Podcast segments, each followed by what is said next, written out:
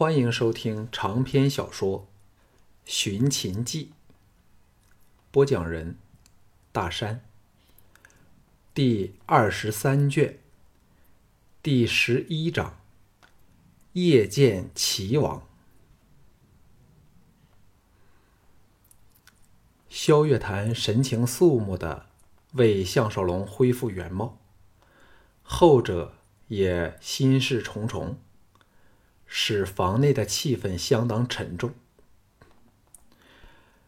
项少龙终于察觉到萧月潭的异样，哑然说：“老兄有什么心事啊？”萧月潭叹了一口气说：“我太清楚吕不韦的为人了，他怎么都不会让你活着回到咸阳。越是甜言蜜语，手底下越是狠辣厉害。”项少龙担心的却是小盘的身份危机，暗责自己的确是后知后觉。一旦吕不韦和嫪毐联手，必会想到这个破绽上去。更糟的是，此事连想请人帮手也不行。萧月潭絮道：“在现今的情况下，我也很难帮得上忙。假如一边是李元、韩闯、郭开等要对付你。”另一边的吕不韦和田丹又想要你的命，你的形势比以前更是凶险百倍。只要制造点意外，例如说塌屋、大浪、大风沉船，楚军便很难治任何人的罪了。项少龙想起龙阳君，暗想他可能是自己唯一的救星，只不知为何他仍未有消息来。照理。他去试探韩闯后，应该很快来告知他各种情况。难道又另有变数？嘴上却反安慰萧月潭说：“至少我在临淄应是安全的，因为谁都不敢公然对我行凶。”萧月潭说：“这仍是很难说。如果田丹使人通过正式挑战的方式把你杀死，郑楚军很难为你报复。”你的伤势怎么样了？项少龙看着铜镜中那既亲切又陌生的原貌，活动了一下臂膀，说：“最多两三天，我就可以完全的复原过来了。”萧月潭说：“我不宜再常来找你了，否则会惹起韩闯的怀疑。哎，事情的发展真是让人担心。”此时。手下来报，龙阳君来了。项少龙在东厅见龙阳君，后者知道他要揭开自己的身份后，闪过吃惊的神色，苦恼的说：“这样事情会复杂多了。”项少龙不想再费神在此令人心烦的事上，问起他韩闯的反应。龙阳君先垂首沉吟片刻。才抬头瞧着他说：“曹秋道会不会碰巧是在你偷刀时刚好在那里呢？”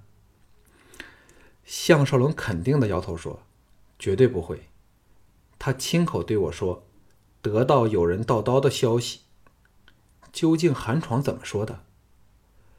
龙阳君双目闪过不安之色，低声说：“奴家照计划。”向韩闯提出应否对付你的问题，却被他痛骂了一顿。看来并不是他出卖少龙，会否是少龙忘记曾把此事告诉其他人呢？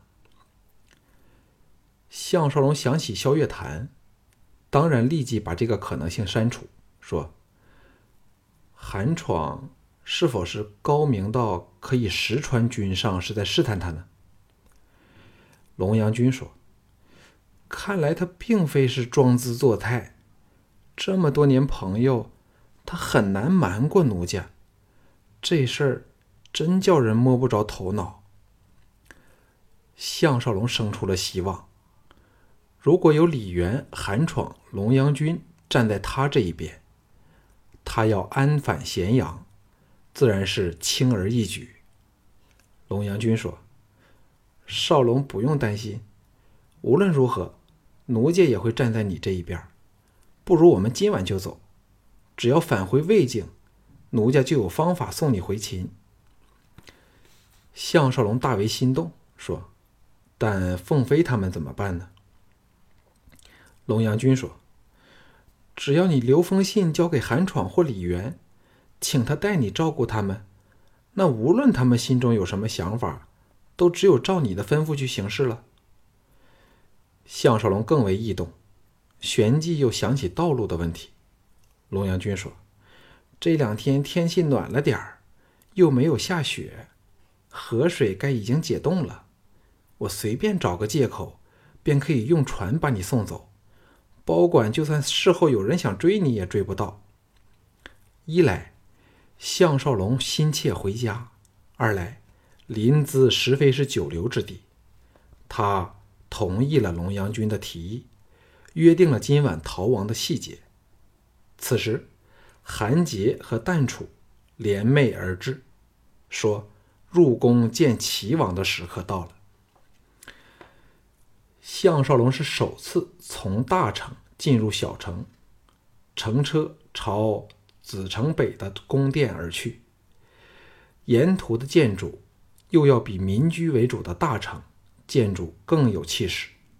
只见公卿大臣的府邸，各衙门的官署林立两旁，说不尽的富丽堂皇。豪华壮观。淡楚和韩杰两个人表面都装得毕恭毕敬，语气有礼。前者还负起介绍沿途景物之责。抵达王宫时，吕不韦和田丹联袂相迎，执足了礼数。寒暄过后，田丹不失一代豪雄的本色，呵呵笑道：“无论上将军的朋友或敌人。”无不对上将军佩服的五体投地。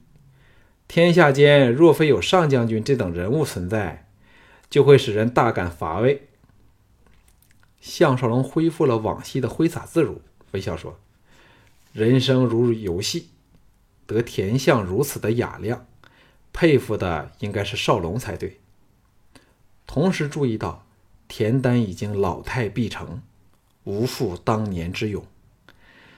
吕不韦扮出了真诚亲切的模样，说：“大家都是老朋友，大王正心急要见少龙，有什么话就留待田相设宴款待少龙时再说吧。”齐襄王接见项少龙的地方是宫殿内最宏伟的桓公台，也是三日后凤飞表演的寿宴场所。桓公台是王殿区。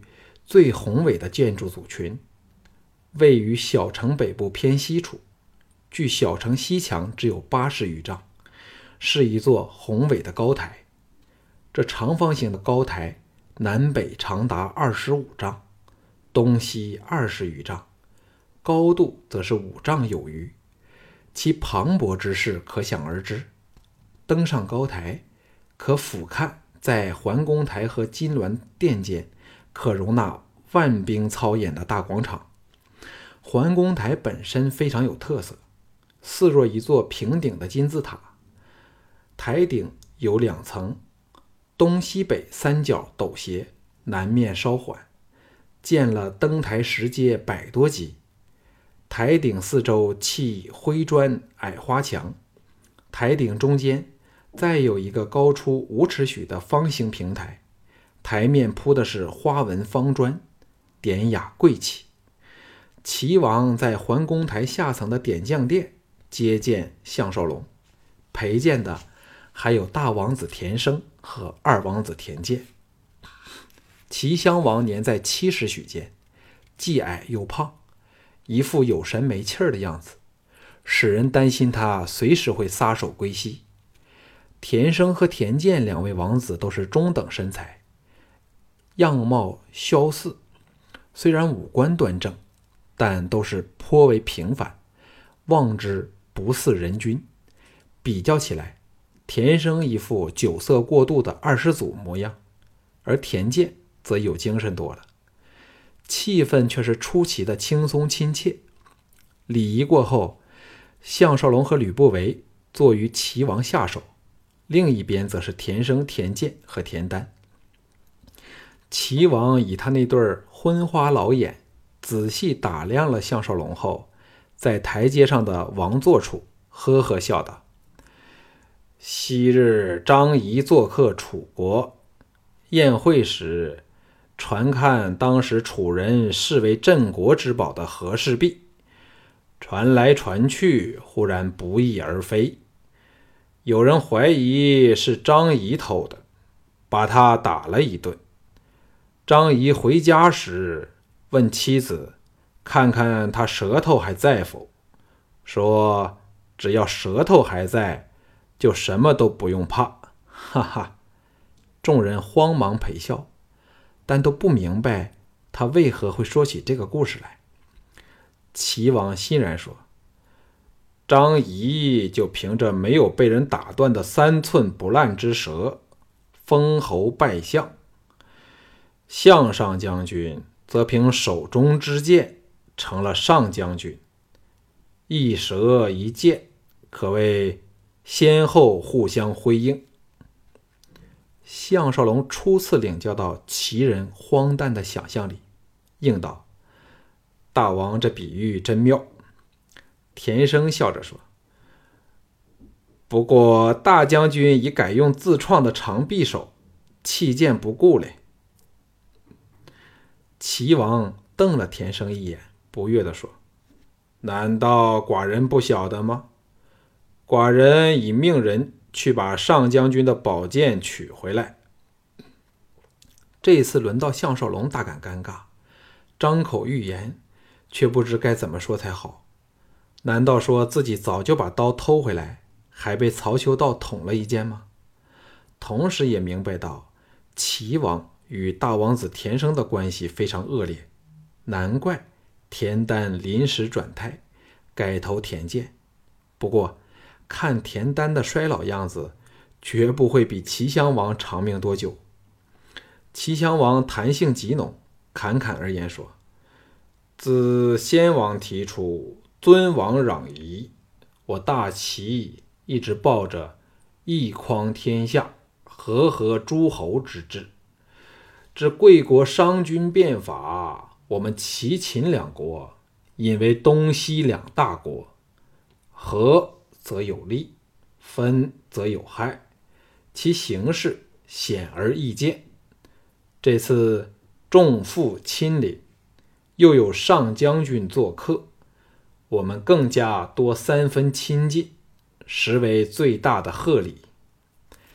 殿内诸人神态各异。田生刚被父亲责怪，低头噤若寒蝉；田健则用热切的眼神望向项少龙。吕不韦虽然陪笑，但神情却不大自然。田丹仍是那副胸怀城府、高深莫测的样子。此时，有一近臣走上王台，跪地把一个信笺呈上齐王，还说了几句话。齐王听得脸露雅色，向项少龙望来说：“曹公说已把宝器归还上将军，还有薄信一封，请寡人转交上将军。”田丹大雅说：“这是怎么一回事？上将军见过曹公吗？”项少龙大感不妥，含糊点头。齐王使那内侍臣将信件送到项少龙手上。项少龙取出帛书看后，微笑说：“承曹公看得起，约末将于寿宴后一天，在稷下学宫的观星台切磋技艺。末将不胜荣幸。”田丹和吕不韦喜色一闪而没，齐王则是龙躯巨震。脸色更苍白了。项少龙则是心中好笑。三天后，他该已经安抵魏境了。别人就算笑自己怕了曹秋道，他也不会在意。这时，他最不想遇上的两个人，一个是李牧，另一个就是这个可怕的曹秋道了。项少龙刚离桓公台，就被谢子元给截住，扯到一旁说：“上将军骗得小弟好苦，原来你……”项少龙先向谢子元以眼色示意，再向田丹和吕不韦施礼说：“不敢再劳远送，让末将自行离去吧。”田丹说：“这几天定要找个时间叙叙。”言罢，和吕不韦去了。谢子元细看了项少龙现在的尊容，叹道：“项兄果然是一表人才，不同凡响。”两人并肩朝宫门举步走去。项少龙淡淡的说：“谢兄的消息真快。”谢子元傲然说：“宫中有什么风吹草动，休想瞒得过我。”项少龙笑着说：“那你知否？”曹秋道刚向小弟下了挑战书，定了四日后子时在鸡下的观星台比武，到时候却不准任何人在旁观战。谢子元色变说：“这这怎么办才好？”哎，你还可以笑得出来。项少龙暗想：若非今晚可以溜走，便绝笑不出来了。现在当然是两回事儿，安慰他说：“大不了就弃刀认输呗。”难道他还可以杀了我吗？谢子元愕然说：“项兄如果这么做，不怕嬴政责怪吗？”项少龙这才想起自己代表的是秦人的荣耀，弃刀认输当然不行，但溜走却是另一回事儿，总好过给一向剑下不留情的曹秋道一剑被给杀了。压低声音说：“兄弟自有应付之法，谢兄不用担心。”谢子元苦笑说：“不担心就是假的。曹公的剑道已到了鬼神莫测的境界，不知道多少名震一方的超卓剑手对着他，就像小孩碰了个壮汉，连招架之力都没有。”项少龙深有同感。这时来到停车处，侍从拉开车门，让两人登车。坐好后，马车开出。项少龙问道：“到哪里去啊？”谢子元说。去见仲孙龙，他要亲自向项兄谢罪呢。项少龙心中一阵感触，世态炎凉，人情冷暖，莫此为甚。一旦恢复项少龙的身份，整个世界都变了。像歌舞团上下人等，立即对自己奉若神明，纷纷来讨好。反是扮作沈良时，感觉上还自然得多。谢子元又说。